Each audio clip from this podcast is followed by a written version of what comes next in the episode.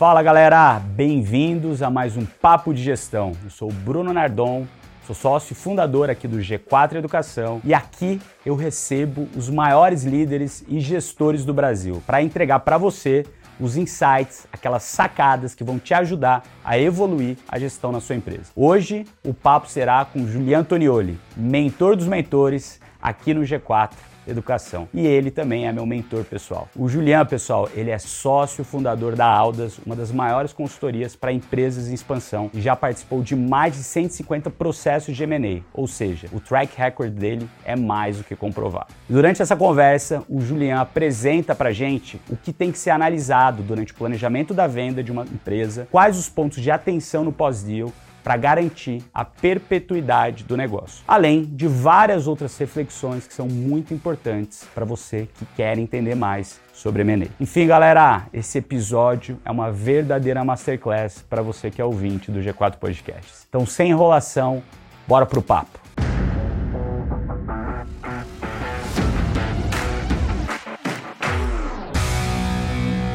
Seja muito bem-vindo, Juliano Antonioli, Valeu, garoto. meu querido mentor Boa, e o mentor dos mentores.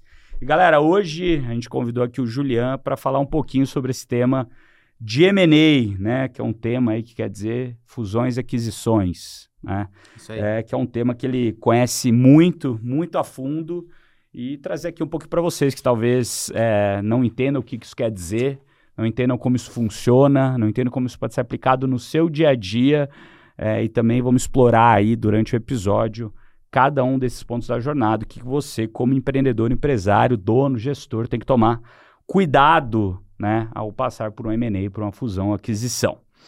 Então, começando, Julian, já vou direto aqui para as perguntas, que acredito que a grande maioria da galera que está né, assistindo aqui já te conhece, mas antes, se apresenta aí rapidinho, em um minuto, quem que é você? Um minuto. É. Bom, quem sou eu, né? É... Julian, sou engenheiro naval, que por só já é uma curiosidade. Nunca trabalhei no setor. É, Fui trabalhar com engenharia automotiva, não curti. Virei suco. Comecei uma empresa de tecnologia ali junto com outros sócios no começo dos anos 2000 para fazer uma plataforma SaaS. Essa empresa acabou dando super certo. A gente em 2011 já estava em 18 países, faturavam 120 milhões de dólares, acabou sendo adquirido pela SAP. Voltei para o Brasil, trabalhei com varejo eletrônico por dois anos e depois fundei a Aldas em 2014 para ajudar outros empreendedores em quatro pilares principais, né? Planejamento estratégico, governança, gestão e, por último, esse pilar de capital que envolve, entre outras coisas, assessoria, né? A captação de recursos, seja dívida ou equity e essa atividade de M&A. Sou um conselheiro é, de muitas companhias, né, como tanto o conselho consultivo como o conselho de administração, e paralelamente a isso também sou investidor anjo em tech, assim como você. É, tem uma pancada de investimentos aí no segmento de tecnologia. Então, Alguns que fizemos é- juntos, alguns inclusive. fizemos juntos. E tivemos algumas exatamente. saídas juntos também. Exatamente. Boa. Vamos lá, Julian, indo direto aqui ao ponto de fusões e aquisições. Né? A gente sabe que o M&A ele é um processo que ele é composto por diversas etapas e ciclos. Isso. Né? Ele é, é super grande. Para quem que tem ali, mais interesse no tema e não sabe é, exatamente, não tem muito conhecimento, o que, que são as principais etapas Boa. de um M&A? Legal. É, pensando no M&A em si, ele tem cinco grandes etapas, tá? O que a gente chama de preparação, que é o estágio prévio ao M&A, quando você define o que, que é a sua tese, que, que você quer fazer, o que, que você está buscando com aquela transação em si, e você vai, obviamente, se preparar para ela, né? Então, você vai construir sua narrativa, e, e eu falo muito dessa hora de construir a narrativa, porque o M&A é um jogo de narrativas, né? É, construir sua narrativa, subsidiar essa narrativa, se preparar do ponto de vista documental, tudo mais. Então, o primeiro estágio é o estágio de preparação. Tá? O segundo estágio é o estágio de go-to-market. Então, você definiu o que você quer com aquela transação, você precisa ir a mercado, seja para você procurar o investidor ideal para aquilo que você quer, seja para você procurar um comprador, ou mesmo se você está do lado do comprador, para você buscar os alvos que você quer eventualmente adquirir. Né? Então, é esse, essa etapa de ida ao mercado. Então, você basicamente preparou um conjunto de materiais e agora você está indo ao mercado testar essa sua abordagem. Né? O terceiro grande estágio do M&A é a, que a gente chama de negociação preliminar. Então, tendo ido ao mercado e tendo recebido respostas iniciais desses eventuais compradores ou dos eventuais alvos que você quer adquirir, né?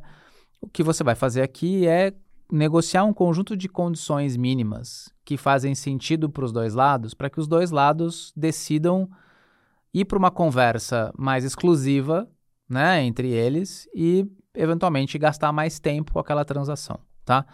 Então, geralmente esse estágio é o que termina com a assinatura do que a gente chama um MOU, um memorando de entendimento, um LOI, um term sheet. Então, tem várias terminologias que definem o que, que é esse acordo preliminar entre as partes, né?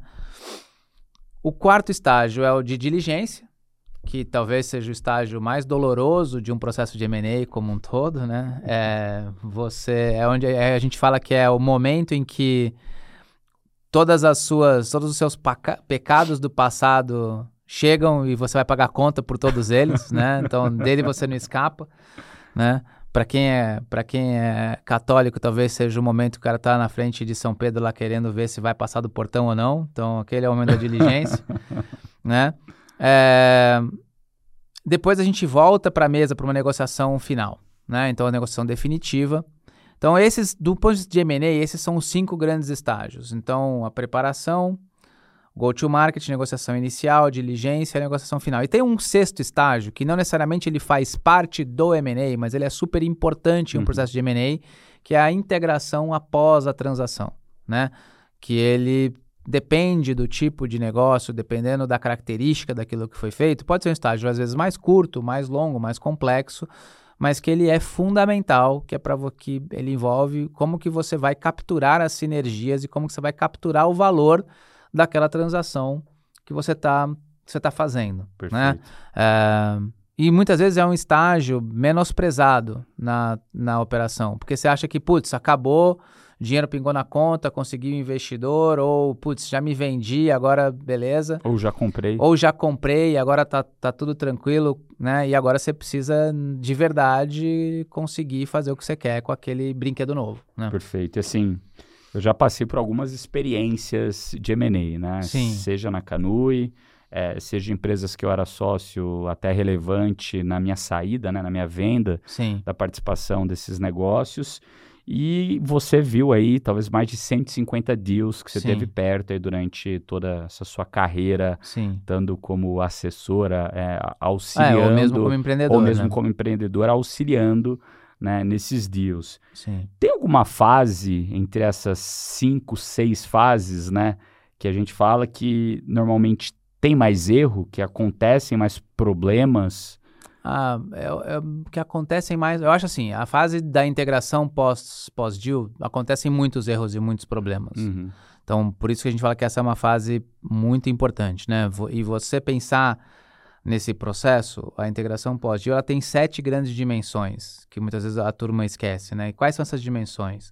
Estratégia, governança, cultura, gente, processos, tecnologia, né? É, e a, o aspecto financeiro. Então, são sete grandes dimensões que tem que levar em consideração nesse projeto de integração. E você tem que pensar o projeto de integração em termos do que você vai fazer na primeira semana, no primeiro mês, nos primeiros 100 dias, nos primeiros seis meses e no primeiro ano, de maneira objetiva. Perfeito. Né? Se você não montar uma matriz que leve em consideração essas duas grandes dimensões, essas sete dimensões de variáveis e essas dimensões de tempo, dificilmente você vai conseguir capturar as sinergias que você imaginou na transação. Então, esse é um estágio que dá muito problema, tá? Só que, cara, o que acontece tipicamente? Depois da transação é que nem casamento novo, tá todo mundo super feliz. Então, mesmo que as coisas não aconteçam de acordo com o plano, as pessoas têm certa leniência com aquilo, tem certa flexibilidade. Conforme o tempo vai passando e essas sinergias não vão sendo capturadas, a situação vai ficando mais tensa, tá? E aí começam a aparecer outras coisas que as pessoas geralmente atribuem não à integração pós-M&A, mas às vezes atribuem a um deal eventualmente mal feito. Então, exemplo clássico.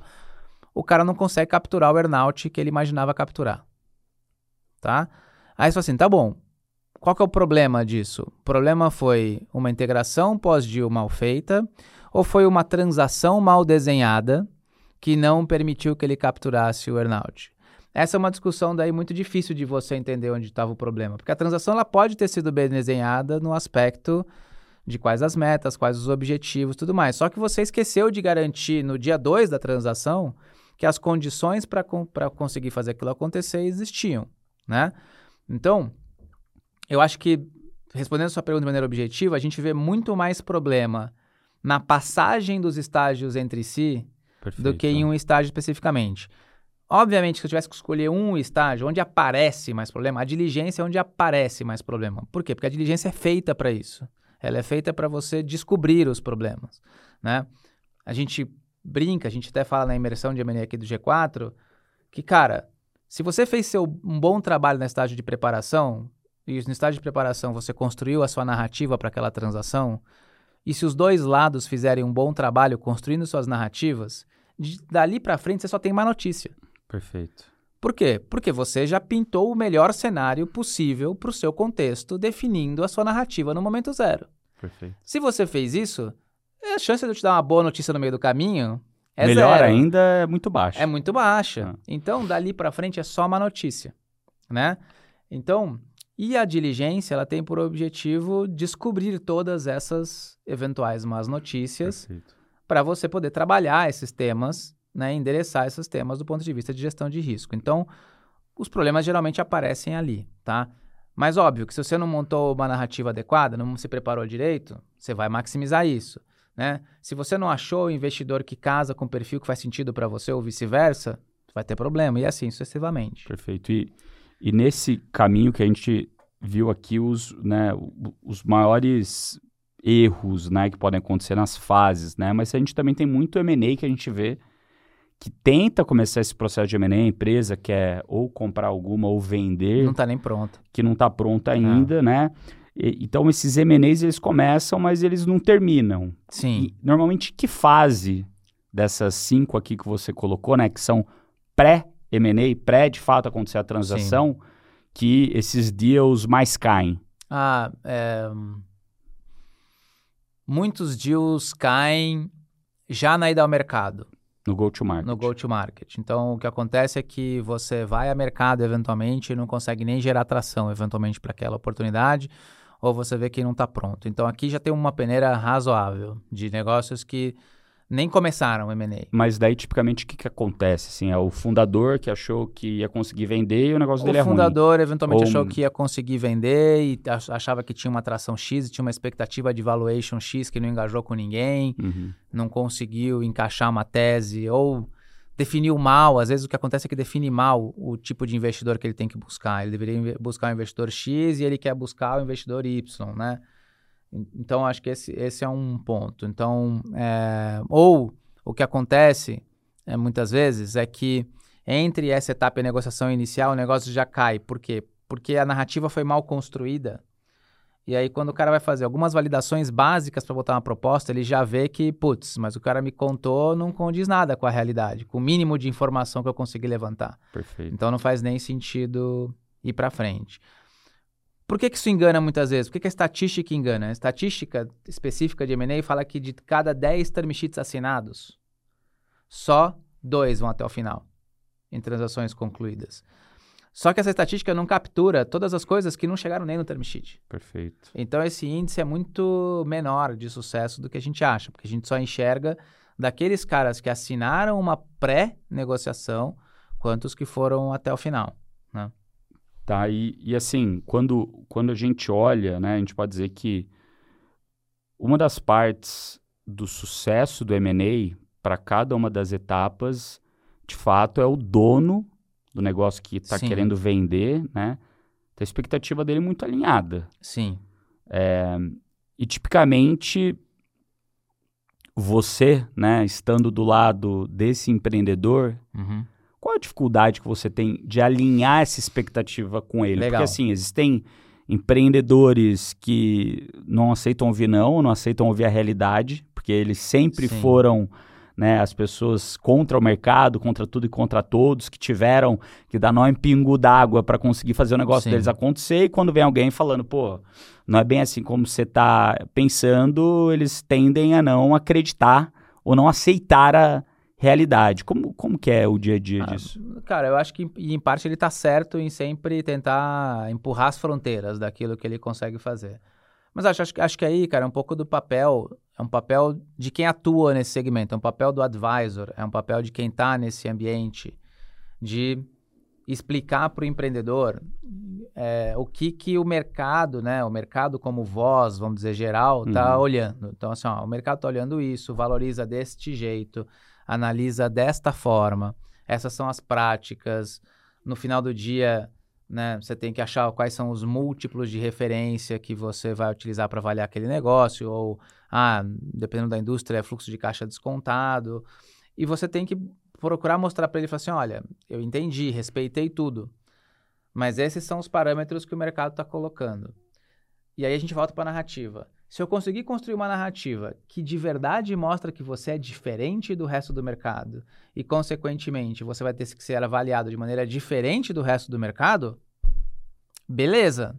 Só que a gente tem que conseguir construir essa narrativa e eu tenho que conseguir suportar essa narrativa com dados e fatos. Perfeito. Ah, precisa ser necessariamente geração de caixa? Não, mas podem ser outros dados e fatos. Estou crescendo muito mais rápido do que o resto do mercado, tenho muito mais retenção do que o resto do mercado, tenho um NPS muito maior que o do mercado, tenho uma margem unitária muito maior que a do mercado, whatever. Né? Se a gente conseguir justificar essa, essa narrativa, é, isso consegue justificar para a gente que a gente vai ser avaliado de uma maneira diferente. Do mesmo jeito que se eu tenho processos melhores estabelecidos, melhores práticas de governança, tudo mais, eu vou ter um desconto menor de prêmio do que um cara que não tem. E quais que são essas boas práticas de gestão e governança que o empreendedor, empresário que está pensando em fazer M&A deveria ter dentro de casa, né? Que a gente falou aqui a primeira etapa, que é a preparação. Sim. E muitas vezes a preparação que a pessoa acha que vai demorar ali um, dois meses, é uma preparação que às vezes levará Demora um ano, mais, é. dois anos, porque ela tem tanto esqueleto dentro do armário Isso. e que ela nem sabia que ela tinha, porque aquilo nunca foi importante para ela, e que aquilo lá na frente talvez vai penalizar o valor que algum comprador está é, é, pretende pagar, porque poder falar, olha, isso. eu vou ter que colocar isso daqui é, como um desconto no meu valor, porque isso daqui é um passivo trabalhista que você tem, isso. um passivo de imposto, que talvez você não pagou e nem sabia que você não pagou, um passivo porque os seus contratos não estão bem amarrados. Como, como que são essa, essas boas práticas de gestão Legal. e governança? Então, primeiro tem, tem alguns aspectos que são mais técnicos e outros tem outros aspectos mais estruturais no negócio. Então, primeiro vamos falar dos aspectos técnicos aqui. Então, você tem todos os temas societários, então, poxa, você precisa ter toda a condição societária da companhia bem regulamentada, então a constituição da companhia, né? Marcas, uma coisa super óbvia que o pessoal esquece, pô, acordo de acionista, né? Imagina que você quer vender uma companhia, você tem 5% dela e eu não tenho o direito de vender sua parte. E aí, no meio da negociação, você fala assim, não, mas eu não quero vender não. Eu quero muito mais para vender essa companhia. Não, mas você só tem 5%, mas e aí? Eu não preciso vender, não está no contrato? Eu não preciso vender, não está no contrato que eu sou obrigado a vender, né? Então, ou o que acontece muitas vezes, planos de stock option não estão bem, não tão bem definidos. Aí o cara descobre no meio da transação que o quanto ele vai ganhar na venda da companhia é muito menos do que quando tinham prometido para ele lá no plano de stock option. E daí ele fala assim, porra, não sei se eu quero vender esse negócio, porque eu tô percebendo muito menos dinheiro do que eu imaginava no meu plano de stock option original. E aí você tem... Eu tô dando risada aqui, galera, porque teve uma transação que eu fiz que o Julian me ajudou, e que eu era sócio dessa empresa, e que lá na empresa, na negociação inicial, falaram o número X, né? E depois de um mês, talvez, quando começou o período de diligência, falaram o número X menos 10% que não tinham incluído na negociação inicial exatamente esse plano de stock options Exato. para os colaboradores, né? E que daí saiu né, do resto da turma. Então, é aquele negócio, né? A, a, primeira expectativa é sempre a mais alta, depois sempre vai é. vir notícia ruim. Não, e, e Nardon, vê só, imagina assim, ó. Então a gente está dando aqui exemplos, né? Então, stock option. Imagina que a transação não dá certo. E eu acabei de dar, dar a estatística. Oito de cada dez não vão dar certo. Do term sheet. Do term sheet. Então é muito mais antes. E o cara não tinha um plano de stock option estabelecido. E ele descobriu no processo que a ação que ele achava que valia X vale muito menos do que ele achava. Esse cara vai estar tá puto no dia 2 com a companhia. Muito. E vai estar tá com algumas expectativas de grana Totalmente muito piores do que ele tinha antes. Então, assim, você vai ter um problema de retenção da sua equipe. Então, é, então esse é um tema. Então, temas societários, né? Acordo acionista, stock option, registro de marca, acordos com os sócios, todos esses temas. A, temas fiscais, obviamente, né? Então, tá todos os tributos em dia, tudo mais. Temas financeiros, então, pô, práticas básicas. Cara, você recebeu aporte na companhia, esses aportes estão reconhecidos no teu balanço? Você fez integralização do capital? Ah, não, nunca declarei esses aportes na minha empresa, não integralizei no meu capital. Tá bom, e como é que você explica que entrou dinheiro da companhia, saiu? Então, toda, todo esse registro contábil de resultados, né? Então, essas são práticas que você precisa ter, porque a pessoa vai olhar e vai ter que garantir que isso aqui está redondo. Depois tem as práticas de gestão do negócio mesmo. Então, é, legal. Tá claro, os papéis e responsabilidades das pessoas estão claras? O sócio, como fundador, tem um key man risk associado a ele? O que, que, é isso? É um risco do, do homem-chave. Por exemplo, se o Nardon tiver um piripaque amanhã, uhum. aquele ativo continua valendo? Porque para quem está comprando, está comprando a empresa, mas está comprando a pessoa também, óbvio. Perfeito. Mas se o risco for muito grande naquela pessoa, aquilo é um risco daquela transação, uhum. né? Então, ter uma preparação do ponto de governança significa, não, olha, eu tenho pessoas chaves em cada negócio, cada um sabe o que tem que fazer, né? Tenho esses processos, tenho um modelo de gestão bacana, então consigo sobreviver eventualmente a mudanças nesse barco do ponto de vista de pessoas.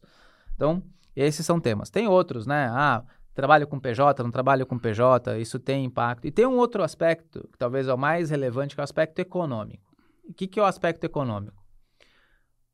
Quando uma empresa é uma empresa de dono, ela toma a maior quantidade de medidas possíveis para ela maximizar a geração de caixa para o dono. Perfeito. Tá? Essas medidas nem sempre são ortodoxas, tá?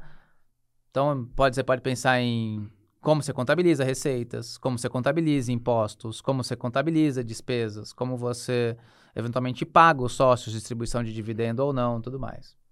Só que na hora que você vai vender esse negócio, quem está comprando não pode levar isso em consideração, porque ele precisa levar em consideração o aspecto de geração econômica do negócio se ele tivesse 100% das práticas absolutamente padrão corretas. de mercado isso. corretas.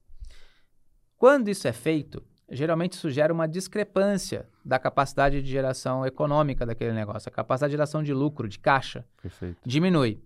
E essa muitas vezes é a fonte de divergência do entendimento do valor do negócio. Porque pensa que eu tenho um negócio que eu tiro um milhão de reais todo ano no bolso dele para mim. Você me oferece comprar esse negócio por 4 milhões de reais. Eu falo assim, poxa, não faz sentido você comprar esse negócio por 4 milhões de reais, porque é o que eu boto dois, em dois, três anos, o negócio crescendo um pouquinho, eu boto esse dinheiro no bolso. Não faz sentido vender. Agora, se eu te falasse que no fundo você não deveria botar um milhão no bolso, mas deveria botar todo ano 300 mil, se você fizesse tudo direitinho, ah, tá bom. Então, receber 4 milhões lá do que eu teria que botar 300 mil no bolso todo ano, já faz sentido, porque são 12 anos. Perfeito. Só que eu não boto 300, eu boto um milhão. É, mas você bota um milhão do seu jeito. Se você fizesse tudo direitinho, você deveria estar tá colocando 300. Então, a diferença entre um milhão e 300, você usufruiu até agora. Mas você não pode levar ela em consideração nesse processo. A não ser que você fale assim, ó, tudo bem, tô tranquilo, não vou vender nunca. Vou ficar colocando todo ano esse dinheiro no meu bolso e tudo bem, vida que segue, né? Então, esse é um trabalho que o advisor tem que fazer nesse estágio de preparação para mostrar para o vendedor, né? Eventualmente, a gente está falando aqui do exemplo do vendedor, do vendedor né? que, que esse gap existe. E a mesma coisa acontece com o comprador. Por que, que muitos deals caem nesse estágio do lado do comprador? Porque o vendedor que não se prepara manda para o comprador uma geração de caixa de um milhão de reais. E aí o comprador fala assim: ah, legal, se você gera um milhão de caixa todo ano, eu pago 10 milhões no seu negócio. Aí ele começa a pedir a mais dado, conta. a fazer conta, e vê, não, peraí, peraí. Ele gera um milhão, mas ele deveria gerar 300 mil se ele fizesse tudo direitinho. Então ele não vale 10. Então eu vou voltar com uma proposta pro cara de 3. Putz, cara, mas eu já fiz uma proposta de 10. Se eu voltar de 3, ele vai me xingar, eu não vou nem fazer proposta. Vou dizer então que eu não vou em frente. Então, veja que esse desalinhamento já surge daí. Então, esses são pontos que necessariamente a gente precisa passar nesse estágio de preparação. Perfeito. E, E daí, passando de estágio de preparação, a gente falou ali do pós-integração, né? Que é o Isso. sexto item ali daqueles é, cinco primeiros pós-deal e um é, é, pré-deal e, E um, um pós. pós-deal, né? E a gente sabe, você já trouxe aqui sete pontos importantes, né? Com, com- nesses dois eixos, né? Desses sete pontos, mais o tempo, Isso. que você deveria tomar cuidado no pós-deal, que nem você bem falou, né? O, o, um M&A é igual um processo de casamento, né? Você vai ali, você fala, pô, né, gostei daquela pessoa, daí você começa essa, né, esse chaveco um do lado do outro para entender, putz, será que vai ter negócio ou não? Daí você meio que já pré-assume ali os termos, daí você fala, pô, né, será que vai dar? Vamos começar a namorar, daí você noiva, aí. daí você casa, e daí você vai juntar Uma as cola de mel. é, vai pra lua de mel, vai juntar as tralhas e em algum momento vai ter família, né? Então, a gente. Você já falou ali esses sete pontos, né? Você pode repetir os sete pontos que, Claro. que tem que tomar cuidado depois do deal. E um ponto que você colocou ali, que eu acho que é pessoas, eu não lembro se ele tá Sim. entre os sete, Sim. é, e eu queria explorar um pouquinho mais desse ponto de pessoas. Mas fala aí pra gente de novo os- Legal. os sete então pontos. vamos lá eram. sete pontos. Primeiro é a estratégia. O Perfeito. que, que esses caras vão buscar junto? O, Segundo, o, o que, que vai buscar junto quer dizer o quê? Então, sinergias. as estratégias mesmo. Como é, qual é a estratégia conjunta? O que, que eles estão Uhum. perseguindo? Qual é o propósito, né? O que, que eles querem buscar? Qual que foi a razão daquela transação do lado do vendedor, do lado do comprador, né? E, e daí as sinergias, elas vão sustentar essa execução da estratégia. Se você executar bem essa estratégia, você deveria conseguir capturar aquelas sinergias. Perfeito. Então, primeiro é isso. Segundo é a governança. Como é que esses caras vão lidar no dia 2? O que cada um pode fazer, o que cada um não pode fazer, né? Qual é o modelo de governança? Quem decide o quê? Como é que eles lidam entre si? Terceiro é o aspecto de cultura. E cultura, cara, é um negócio que você... Eu falo assim, cultura é um negócio que você não impõe. E você não funde cultura, não existe isso. Você injeta cultura. Então, o comprador injeta cultura na empresa vendedora e o vendedor, eventualmente, injeta cultura na empresa compradora. E o que você injeta de cada cultura é um movimento planejado também. O que, que você vai injetar da cultura de cada lado e como que você vai garantir que aquela injeção de cultura que você está fazendo, ela ache um ambiente próspero para prosperar. É que nem você pegar fermento de pão, você tira fermento de pão de um lugar e monta outro pão. Perfeito. Se você não escolher direito o que, que você quer e não botar num ambiente próspero, dá, dá ruim. Ah, não dá pão. Não dá para você misturar duas sementes diferentes de pães distintos, misturá-las entre si e achar que vai dar alguma coisa. Não vai Perfeito. dar nada. Tá? Perfeito. Então, o terceiro aspecto é o aspecto de cultura. O quarto aspecto é gente. Então, pessoas. Quem são essas pessoas? O que, que é cada uma? O que, que elas esperam? Pô, modelos de remuneração estão alinhados, não estão alinhados, né? O quinto aspecto são processos, né? Quais os processos de trabalho? O que, cada um faz? Como que funciona? Como é que você integra essas coisas? O sexto, tecnologia, né? Como é que tec... o que, que você vai usar de cada lado de tecnologia? Como é que você vai integrar sistemas e tudo mais? E o sétimo aspecto é financeiro. Como é que você integra isso dentro de um ambiente de controle financeiro único, né? Ah, meus prazos de pagamento, prazo de recebimento, controle de caixa, quem que tem dinheiro. Então, esses são os sete principais Perfeito. dimensões. E daí quando a gente fala ali de gente, pessoas, né, esse momento de integração dos times é um momento muito delicado. Sim, né, de você comunicar isso para o time é um momento muito delicado, porque as pessoas que estão sendo adquiridas, ou até mesmo as pessoas que estão no time comprador, podem ficar com muita incerteza. Será que eu vou Correto. continuar aqui amanhã? Será que Exato. vão me mandar embora? Quais projetos vão vingar? Quais que não vão, né?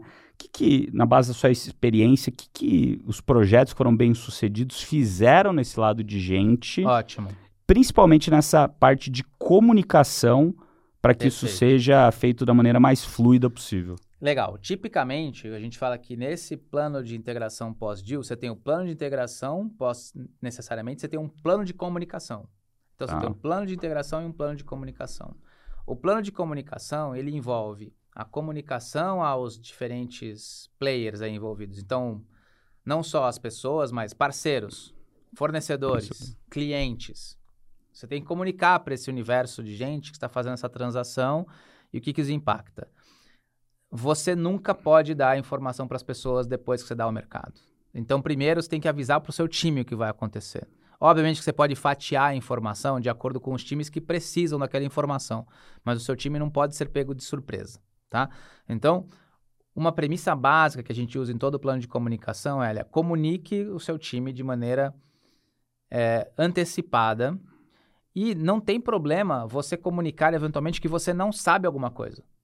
Mas é melhor você dizer, não sei, tá? E um erro clássico que a gente vê é que as empresas querem comunicar só aquilo que ela já tem certeza. Então, assim, ah, eu já sei o que vai acontecer com o Nardon, então eu falo com ele. Ah, eu não sei o que vai acontecer com o Nardon, então eu não falo nada. Não, é melhor você falar assim, Nardon, eu não sei o que vai acontecer com você ainda. A gente sabe que você tem essas, essas, essas características que a gente julga que são relevantes para nós. A gente quer você aqui. A gente não sabe exatamente onde a gente vai te encaixar ainda. Enquanto a gente não souber, vida normal. Continua fazendo aquilo que você está fazendo. E em X tempo, eu imagino que eu vou ter essa visibilidade, porque eu estou construindo eventualmente esse plano, estou mexendo as minhas peças e eu vou daí te trazer para essa conversa e dizer o que quer. Então, assim, garantir uma comunicação de maneira frequente, consistente, é melhor do que você não dar informação nenhuma. Tá? Então, essa é uma, é uma premissa Que básica. volta ao alinhamento de expectativa. Volta ao alinhamento de expectativa. E volta ao fato de que não existe vácuo de informação. Perfeito. As pessoas preenchem vácuo de informação com o que Com elas, que elas querem. querem. Exato. E daí a gente volta para o ponto de controle ou de acho da narrativa. Então, diz você o que, que é verdade, o que você sabe e, eventualmente, o que você não sabe. Né? Então, acho que esse é, esse é um ponto. E esse plano de comunicação também tem aquele mesmo horizonte. Você vai comunicar, pô, um dia antes do dia o que, que você comunica, uma semana antes do dia o que, que você comunica, um dia depois do dia o que você comunica, uma semana depois do dia o que, que você comunica, um mês depois você vai chamar todo mundo para ver, ó, galera, beleza, e aí? O que, que tá pegando, o que, que não tá pegando? E essa, esses processos de, aliment de comunicação, eles retroalimentam seu plano de integração e aquilo que está acontecendo no seu plano de integração também retroalimenta seu plano de comunicação. E essas duas coisas, elas convivem entre si. Então, o modelo de trabalho é, é, mais ou menos isso, mas é muito importante que você ouça as pessoas e que você comunique para elas o que você sabe e o que você também não sabe. E tudo bem, você não sabe tudo, faz parte. Perfeito. E quando você falou ali, né, a gente está falando de gente e antes de gente você colocou cultura, né? Que você falou que uma empresa injeta cultura na outra, Isso. né? O que, que, são os cuidados que a gente tem que ter, talvez, né? Que você falou que tem que ser também proativo, tem que ser pensado isso. Como tipicamente os dois lados da mesa sentam para definir o que, que é cultura Legal. de cada um, que cada um faz bem? Como é que é isso? Porque assim, eu, como dono de uma empresa, eu acho que eu tenho uma cultura boa. Sim. É, e eu olho para o vizinho e eu julgo aquilo que eu acho que ele não tem boa. Ao mesmo tempo, Sim o vizinho ou quem está comprando acha que ele tem uma cultura boa. Em alguns temas ele aponta o dedo também por não saber, né? Todo mundo acha, se acha tipicamente melhor do que o outro. Como que é, é, é esse casamento é, das culturas? ou lá. esse alinhamento, né? É, de, de, certa forma, o que você precisa ter, assim, cada um dos lados aqui envolvidos tem que ter certa clareza do que ele acha que tem e tem de fato. Né? Então, assim, o M&A, ele não vai resolver essa situação. Se você tem uma uma, um desalinhamento entre o que a companhia acha que a cultura dela é e o que ela é de fato, ela, o problema já está lá. Perfeito. Né? Então, a primeira coisa, ela precisa, pô, como é que ela garante que, né, como é que o empreendedor ele diminui esse gap entre o que ele acha que a cultura dele e o que a cultura é? Pesquisando, perguntando para a base, entendendo, tentando ouvir, vendo se a cultura dele está sendo vivida no dia a dia, se nas, nos performance reviews, nos acompanhamentos dos one-on-ones, como vocês colocam aqui em todas as horas, se aqueles valores estão sendo vivenciados, se não estão. Então, quanto mais clareza o empreendedor tiver disso, mais fácil é ele conseguir saber, pô, o que, que faz a cultura dele de fato ser relevante e o que, que eventualmente ele quer preservar disso ou quer injetar disso no outro lado, tá? Quando ele analisou o outro lado, ele também, de certa forma, conversou com algumas pessoas para ele entender um pouco o que, que são as características daquele negócio, né? Ele conversou com o mercado, ele tem a visão dele do que, que é aquela cultura, né? E com isso ele consegue dizer, poxa, assim, vamos supor que eu estivesse comprando G4. Assim, pô, cara, eu sei que esses esses componentes do G4 fazem diferença para mim. Então, legal, entendi que tem. Por outro lado, tem esse comportamento aqui que eu já sei que é um comportamento que Aqui, por exemplo, no meu não negócio, vai grudar. não vai rodar e não estou dizendo que é ruim. Perfeito. Mas eu só estou dizendo assim, é incompatível com a minha. Perfeito.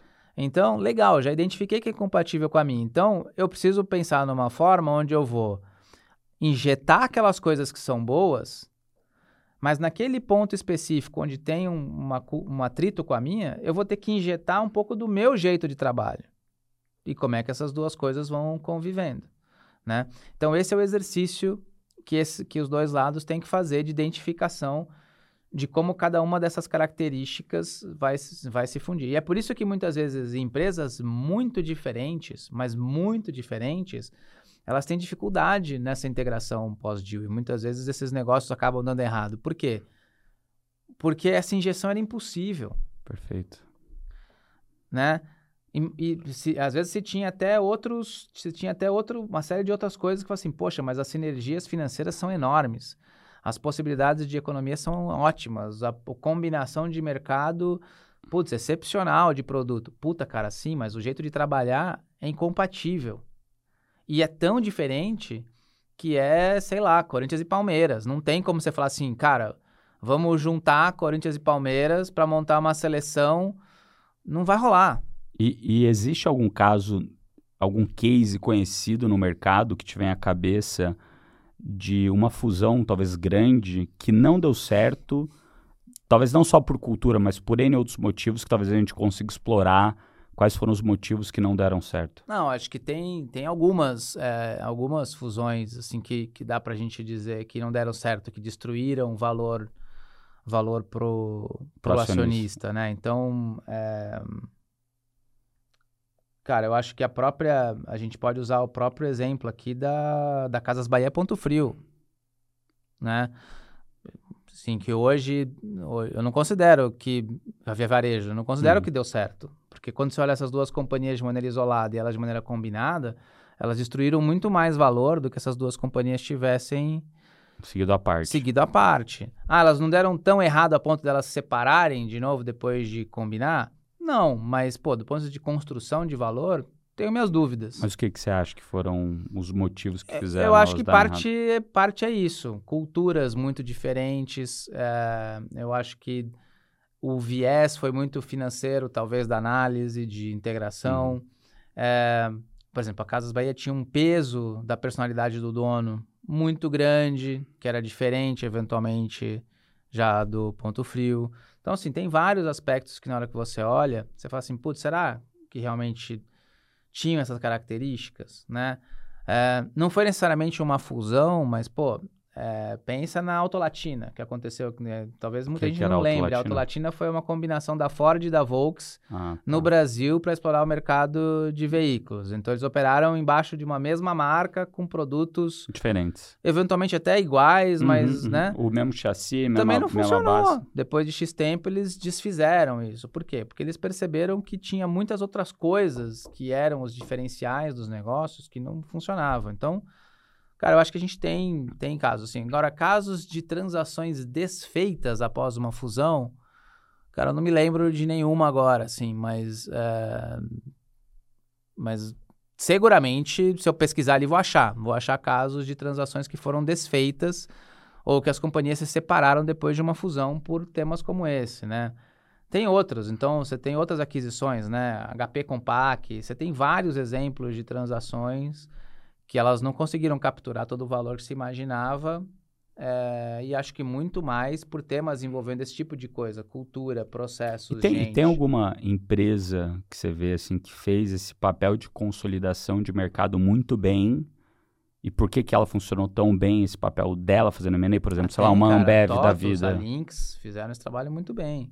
Né? Podem ter problemas ali, mas pô, são resultado de 40 aquisições sequenciais, 50 aquisições sequenciais. O que, que, você acha que foram os, o, as três principais coisas que, por exemplo, a TOTS e a Lynx que você comentou, que fizeram isso muito bem? Eu acho que tem algumas coisas que fazem compradores seriais terem muito sucesso. E tem algumas empresas que são compradores seriais e fazem muitas aquisições bem feitas, né? Primeira disciplina. Então ele tem que ter disciplina naquela aquisição. E a disciplina deriva da tese. Então ele tem uma tese muito clara do que, que ele está querendo fazer com as aquisições, qual que é o desenho do que ela quer cumprir.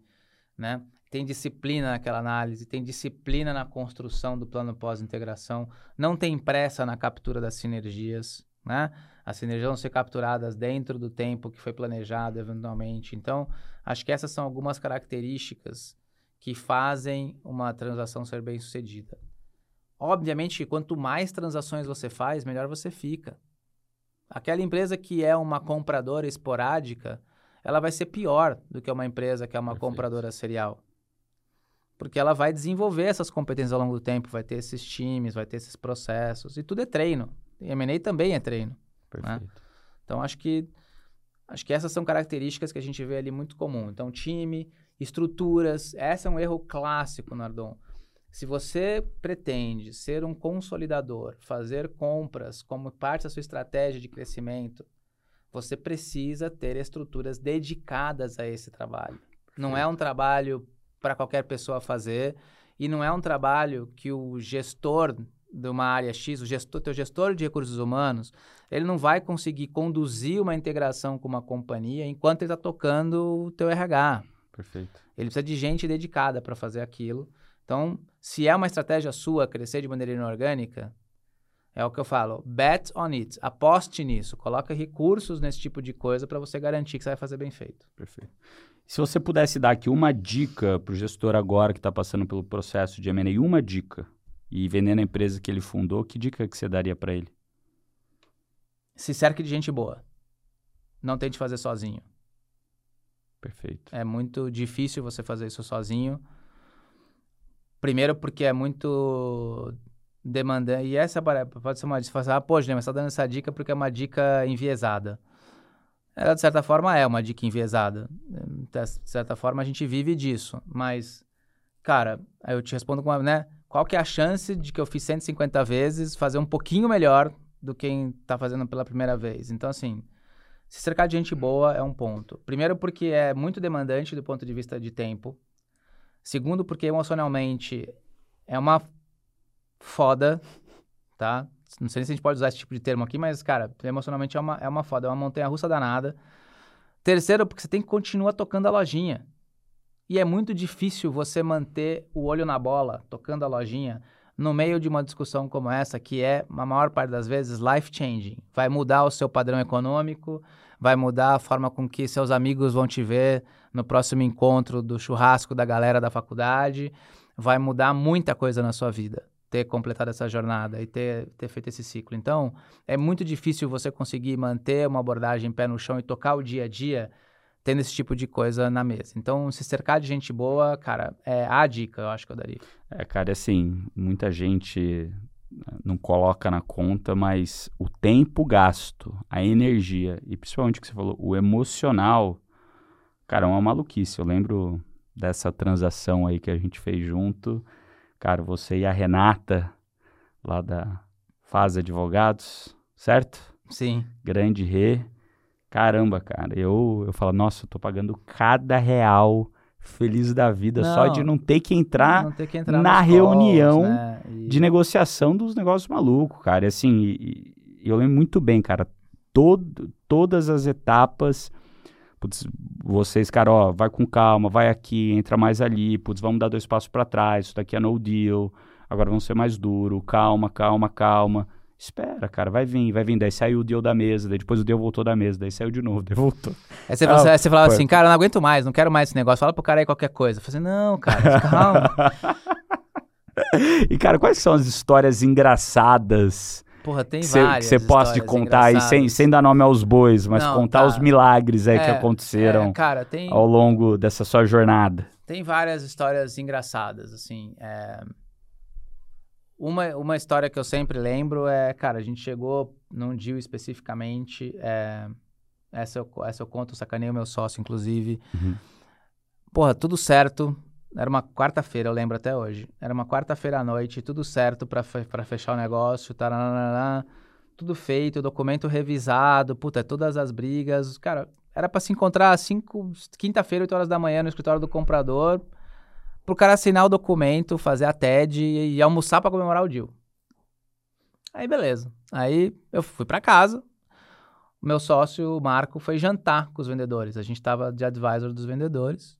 Foi jantar, Aí, quando foi, sei lá, acho que 11 da noite, o França me manda uma mensagem, me ligou, na verdade, falou assim, ó, oh, cara, acabei de deixar os caras no hotel aqui, porra, tudo tranquilo, tal. Jantar foi ótimo, comemos pizza, tal, não sei o quê. Eu falei assim, ah, beleza. Tá bom, encontro vocês amanhã, tal hora, pra gente, pra gente ir lá pro, pro comprador.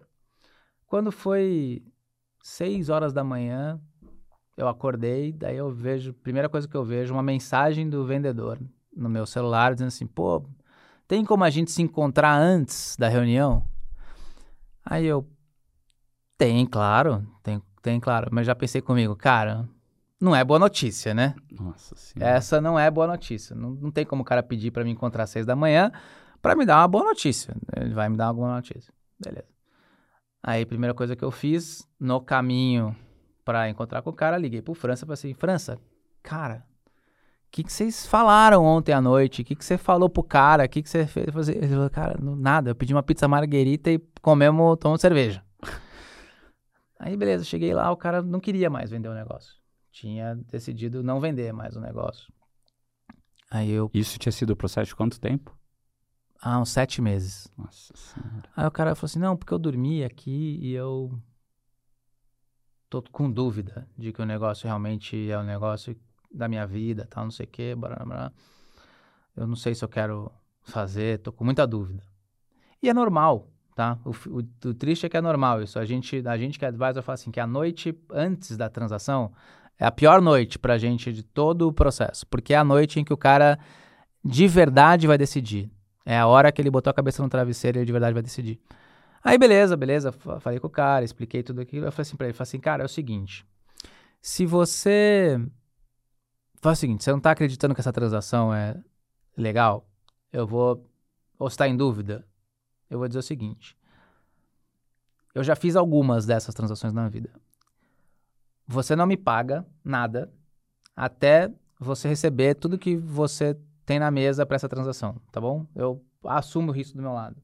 Eu falei, eu não posso assumir o risco pelo meu sócio, mas eu assumo do meu lado. Então, do que você ia pagar pra gente ali, paga metade. Ele falou, como assim? Você tá abrindo mão? Eu falei assim, não, não tô abrindo mão. Tô dizendo para você que eu acredito tanto que eu não tenho problema em ficar lá pro final da fila e só perceber depois que você perceber tudo. Não falei para você que eu só ia fazer um negócio, só ia te recomendar fazer um negócio que eu faria? Então tá aqui. Eu só tô te recomendando fazer porque eu faria. E se eu faria, eu tô, tô disposto a apostar meu dinheiro nisso. E aí o cara falou, eu falei, mas agora, agora infelizmente a gente tem um horário. Você quer ir lá ou você não quer mais? Ele falou, não, não, não, vamos lá, vamos lá, vamos lá. E aí o cara foi, ao longo do dia, foi indo, foi indo, foi indo, fechou a transação e, e foi super legal. Mas é, esse evento, assim, de cara, puta, as coisas mudam, sempre acontece. Outro caso, cara, a gente chegou um dia pro cara, o cara não tinha dinheiro para comprar. Como assim? Ele o tinha feito tudo, fez tudo, blefando. Não necessariamente blefando, mas ele, ele tinha que ter uma aprovação do conselho que não chegou que não sei o que, blá, blá, blá. Ele chegou no dia lá, a gente subindo o elevador pra ele assim, cara, posso assinar o negócio e te pagar daqui 30 dias? Eu falei, nem fudendo. A gente fez tudo até agora, você vai me pagar daqui 30 dias? Então eu falei assim, cara, eu não vou nem falar pro meu cliente que você não tem o dinheiro. A gente tá subindo aí. Você tem até as 5 para conseguir a grana. E aí, conseguiu ou não? Conseguiu. aí ele ligou para o banco, ligou para um banco, conseguiu que um banco que eles, que eles têm, era uma empresa grande, uhum. conseguiu que o banco que eles têm muito relacionamento, emprestasse o dinheiro dele, emprestasse o dinheiro dele por, por uma semana, enquanto ele resolvia a burocracia dele lá. No final, ele conseguiu a aprovação do sócio no mesmo dia, não dava mais para o sócio depositar o dinheiro no dia, depositou no dinheiro seguinte, mas ele... O pior não foi isso, cara. O pior é que, cara eu tava torcendo para ele não falar nada pro meu cliente. Aí quando foi 5 e 10, acho que um minuto depois do cara ter assinado, ele assim, pá, quá, quá, quá, quá, e vocês sabiam que hoje a gente não tinha dinheiro para comprar vocês? Plá, plá, plá, e dando risada como se fosse um negócio assim. E o cara dando F5 desesperado para ver se o dinheiro tinha caído na conta. E o outro falando que não tinha dinheiro. Então, assim, cara, é, tem várias histórias engraçadas. Assim, é é de, esse, esse, a gente se diverte, a gente se diverte com o processo no sentido de que tem, é, o momento do F5 que eu falo é, é um momento mágico. É aquele momento que você está olhando para a cara do empreendedor ali e ele está atualizando o celular dele, vendo a conta dele aparecer com um número de zeros que talvez ele nunca tenha visto antes, e daí você vê aquele sorrisinho mudar, e você vê o brilho no olho mudar, você fala assim, pronto, missão cumprida. Então, agora dá para ir pro próximo. Então, é bem Animal. legal. E, e essa diferença entre o signing e o closing, cara? Boa. Explica o que, é o signing e o que É. é closing pra galera entender. Essas são terminologias que a gente utiliza, que são o seguinte: as- o signing é a assinatura dos documentos definitivos, tá? É quando você fala assim, olha, assinei, virou uma transação vinculante. Agora eu não posso mais desfazê-la. Mas muitas vezes acontece que entre assinar a transação e concluir a transação, que é ter o efetivo pagamento pela transação e a transferência de propriedade das coisas. Então, né? Eu, vamos, vamos dar exemplo de uma casa, só para ficar fácil aqui. Eu posso ter assinado a compra da sua casa e falado para você, Nardão, ó, assinei a compra da sua casa. Mas, pô, você tem que reformar, você tem que reformar tal coisa que está quebrada, que você não fez. Tem tal coisa que você precisa arrumar lá, a matrícula que você nunca também arrumou. Você precisa, você tá no meio de uma separação, você precisa resolver a situação com a sua esposa lá para ela não, pra ela não Milar o negócio. não melar o negócio. Então, quando você resolver isso tudo, você me avisa que você resolveu isso tudo, eu te pago, você transfere a casa para mim. Então, essa é a diferença entre signing e closing. Às vezes, entre empresas também acontece isso. Você assina e você deixa para fazer algumas coisas que você também não faria se não tivesse vendido, mas lá do que você vendeu, você precisa fazer para garantir que o outro lado compre aquele negócio. E daí, então, você tem o que a gente chama de condições precedentes ao fechamento, que é, então você assinou, você tem um conjunto de condições que tem que ser cumpridas para você ter as condições de fechamento. Uma vez elas cumpridas, aquela pessoa que ficou com aquelas condições levanta a mão e diz: "Olha, cumpri". Quem está do outro lado valida e aí a transferência acontece e as ações são são trocadas. Aí né? você fala para mim: "Pô, já aconteceu de ter transação que caiu entre esses dois estádios?" Já. Aconteceu, porque o cara não conseguiu cumprir as condições. E quem estava no meio desse processo com, quando deu Covid? Dá pau? Porque o Covid é o que a gente disparou uma cláusula nas transações que a gente chama de mudança, fato adverso, material adverse change, mudança, mudança material adversa. E o cara falou assim: olha, entre a gente assinar e fechar, o mercado mudou, o mundo mudou, não quero mais. Pô, mas você não pode, não, não. Posso sim. Cara, eu lembro, eu lembro da ansiedade, não da ansiedade, né? Mas que o, o signing, eu lembro que rolou dessa transação foi no fim do ano, ou na virada, no primeiro dia do ano, você lembra? Que eu lembro que eu, eu tava em Assis, a Renata tava na Natal praia. Novo, foi entre Natal você tava em Novo, algum vocês estavam lugar, a gente tava é, tudo no WhatsApp. Novo, Acho que foi lá dia 27, 28. É, ó, ó, pode assi- Daí eles leram de novo, os advogados leram o documento, falaram, pode assinar, pode assinar, pode assinar. Signing, né? Tá feito, tá feito. Tá aí, quando é o close? Ixi, close agora mais uns três meses por conta. É. Meu Deus do céu. É. Daí fica aquela ansiedade de, putz, será que todos, todas as cláusulas vão ser check the box? É, é trabalho, é bastante É, trabalho. E, da- e daí eu lembro, depois no dia, né, que check it all the box, precisava assinar de novo o último contrato. E daí ficou eu e o outro vendedor lá, F5, F5, F5, e mandamos lá no grupo, lá, ó, caiu, caiu certinho, tá aqui. Com os juros já acruados, bora beber pra comemorar. Não, e eu lembro que vocês até falaram assim, pô, o bom que demorou, porque ainda deu X% a mais de juros. e era um valor relevante. Aí Ah, ainda, sac... é. ainda sacaneei teu sócio, né? Falei assim, ó, agora com isso aqui você consegue pagar o jantar pra gente, É, não vai porra. sobrar. Que jantar, hein, ele ia Né? pagar pra gente. É, então foi. Mas acontece, cara. E, e tem outros aspectos, tá? Por exemplo, tecnicamente, transações que dependem de CAD, transações que dependem de Bacen, ela, esses estágios entre signing e close eles demoram, porque às vezes o CAD demora para aprovar uma transação. Às vezes não, às vezes é- ele vai no caminho expresso. Mas tem transações que demoram.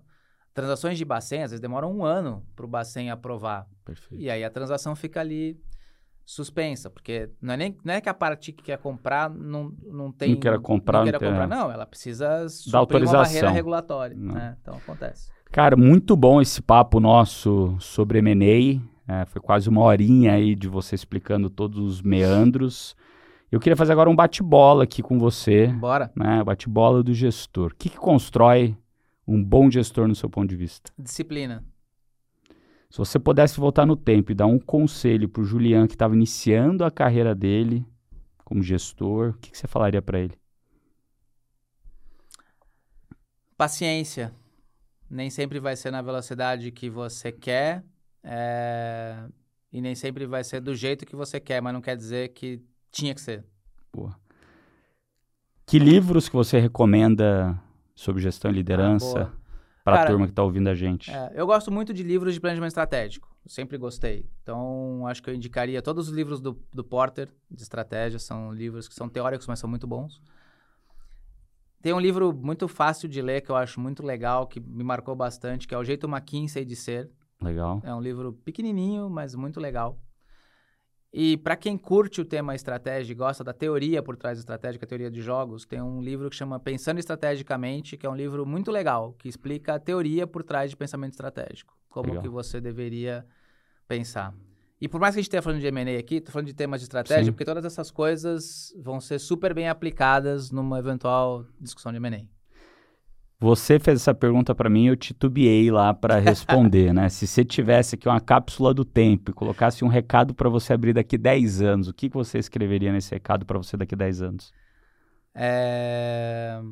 Cara, fase 1 completa. O que, que vem na fase 2? Acho que eu deixaria essa mensagem para mim mesmo, para mostrar que a jornada não terminou, né? É, E a gente vai se reinventando ao longo do tempo. E eu falei assim, cara, fase 1, done. Agora, fase 2. Boa. Vamos pra próxima.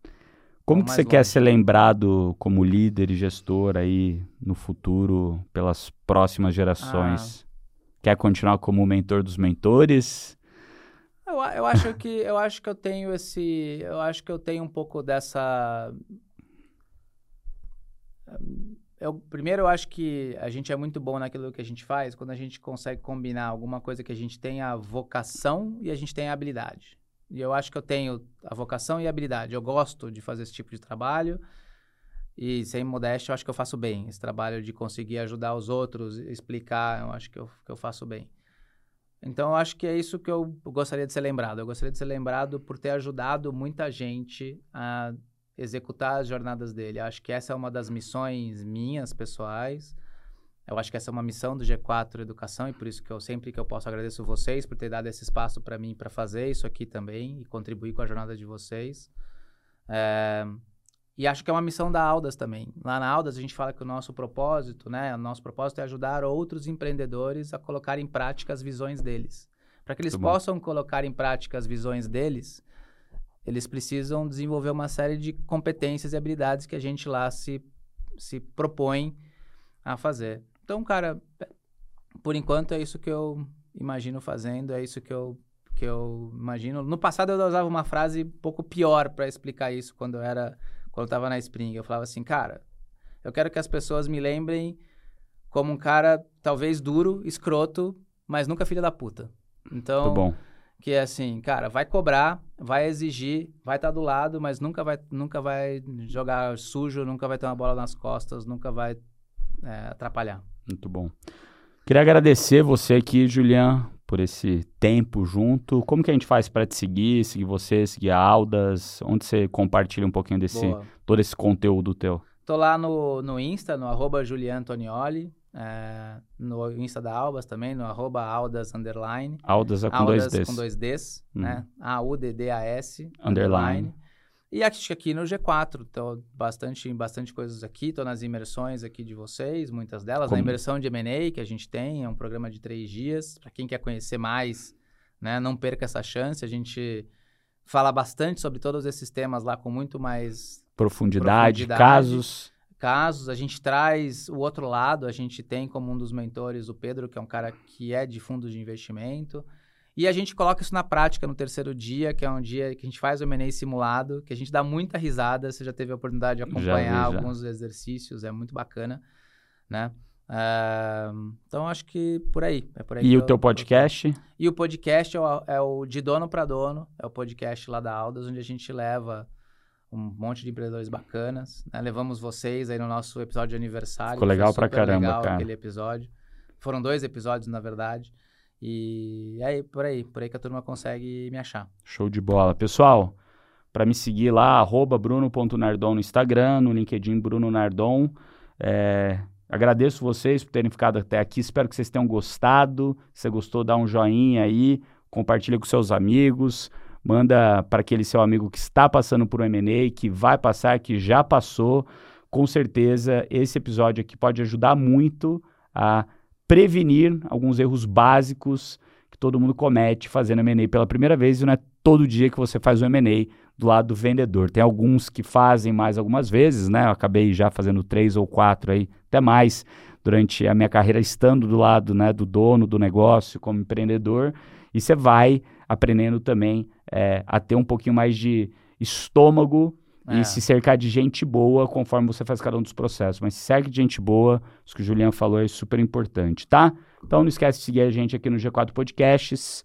E até o próximo episódio, pessoal. Fala pra mim, curtiu esse episódio? Eu tenho certeza que agora você entende porque chamamos o Julian de mentor dos mentores aqui no G4 Educação. Pois, como você acabou de conferir, ele acumula resultados expressivos e muito conhecimento, frutos de uma longa jornada de trabalho árduo e empreendendo. É isso, galera. Não tem fórmula de sucesso. Tem é muito trabalho que você possa evoluir as estratégias que vão colocar a sua empresa no próximo nível. Não esqueça de seguir o G4 Podcasts e nos avaliar com cinco estrelas aqui no Spotify. Vejo vocês no próximo papo de gestão. Até lá.